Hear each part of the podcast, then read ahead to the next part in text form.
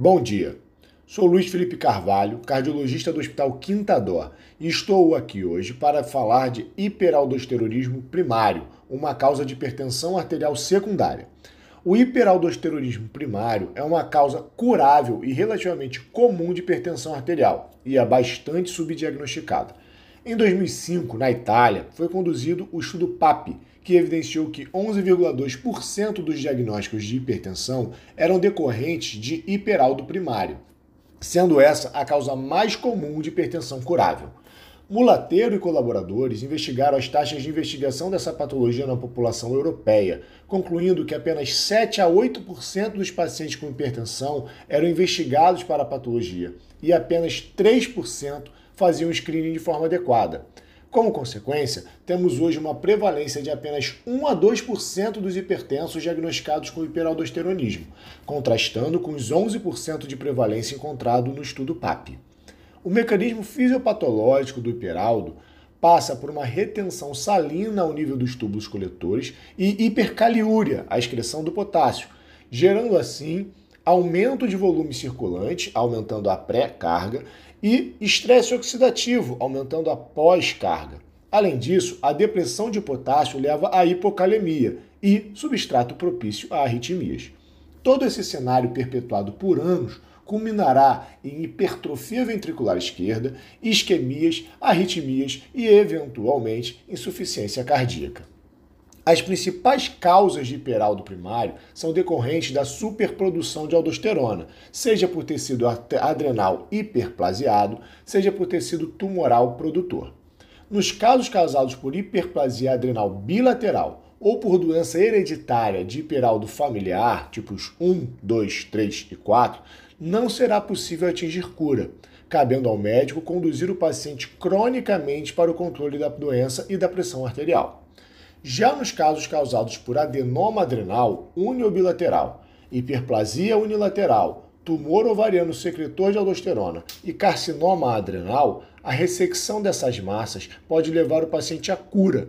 Portanto, é um diagnóstico que devemos perseguir para poupar nossos pacientes de uma vida de complicações da hipertensão arterial, bem como de complicações secundárias às medicações utilizadas em larga escala ao longo do tempo, perseguindo o controle da PA. Para guiar nossa investigação, deveremos trabalhar com uma seleção pré-teste da população antes de ser submetida ao screening, para que possamos otimizar os valores preditivos atrelados ao teste inicial. Sendo assim, a população com presunção diagnóstica será pacientes com hipertensão arterial resistente, hipertensão cisto e diastólica simultânea, pacientes com hipocalemia, fibrilação atrial, massa adrenal previamente conhecida, síndrome da apneia e hipopneia obstrutiva do sono, história familiar de hiperaldosteronismo, hipertensão com lesão de órgão-alvo já estabelecida e hipertensos jovens com menos de 35 anos. Uma vez decidido que faremos a investigação do indivíduo que atende aos critérios de presunção diagnóstica, deveremos iniciar a dosagem da relação de aldosterona e renina, Situações em que os valores de aldosterona são bastante elevados, apesar da renina baixa, serão sugestivos da doença. Não existe valor nas dosagens separadamente. Sendo assim, quando encontramos uma relação aldosterona-renina muito elevada, o diagnóstico está feito. Quando muito baixa, o diagnóstico está excluído. Valores intermediários determinam a necessidade de teste confirmatório através da sensibilização do exame com ingesta de salina, captopril ou fludrocortisona. A dosagem deverá ser feita em condições ideais que, se não atendidas, poderão nos levar a resultados falsamente positivos ou falsamente negativos.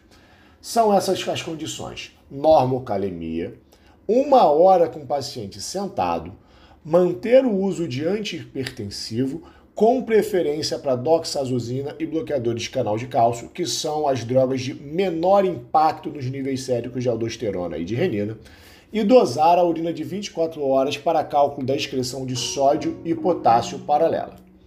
Uma vez passado pelo screening, devemos realizar exame de imagem a fim de concluir qual a causa, dentre as causas curáveis ou não, e qual a estratégia de tratamento.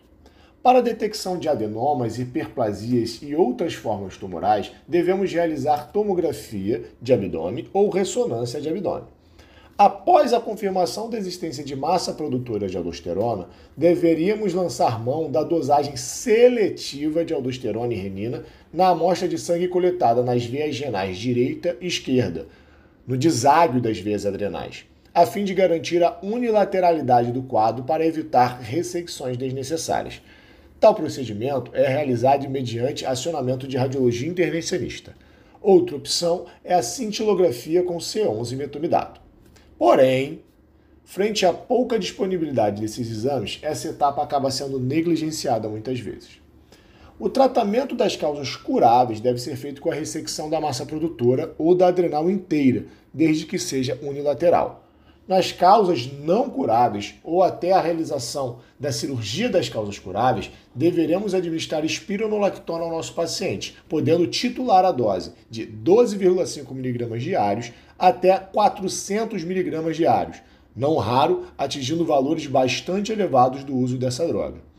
Então é isso, pessoal. Vamos sempre lembrar de buscar as causas de hipertensão secundária, pois podem ter tratamento específico mais eficiente, bem como levar nosso paciente à cura, poupando de morbidades ao longo da vida.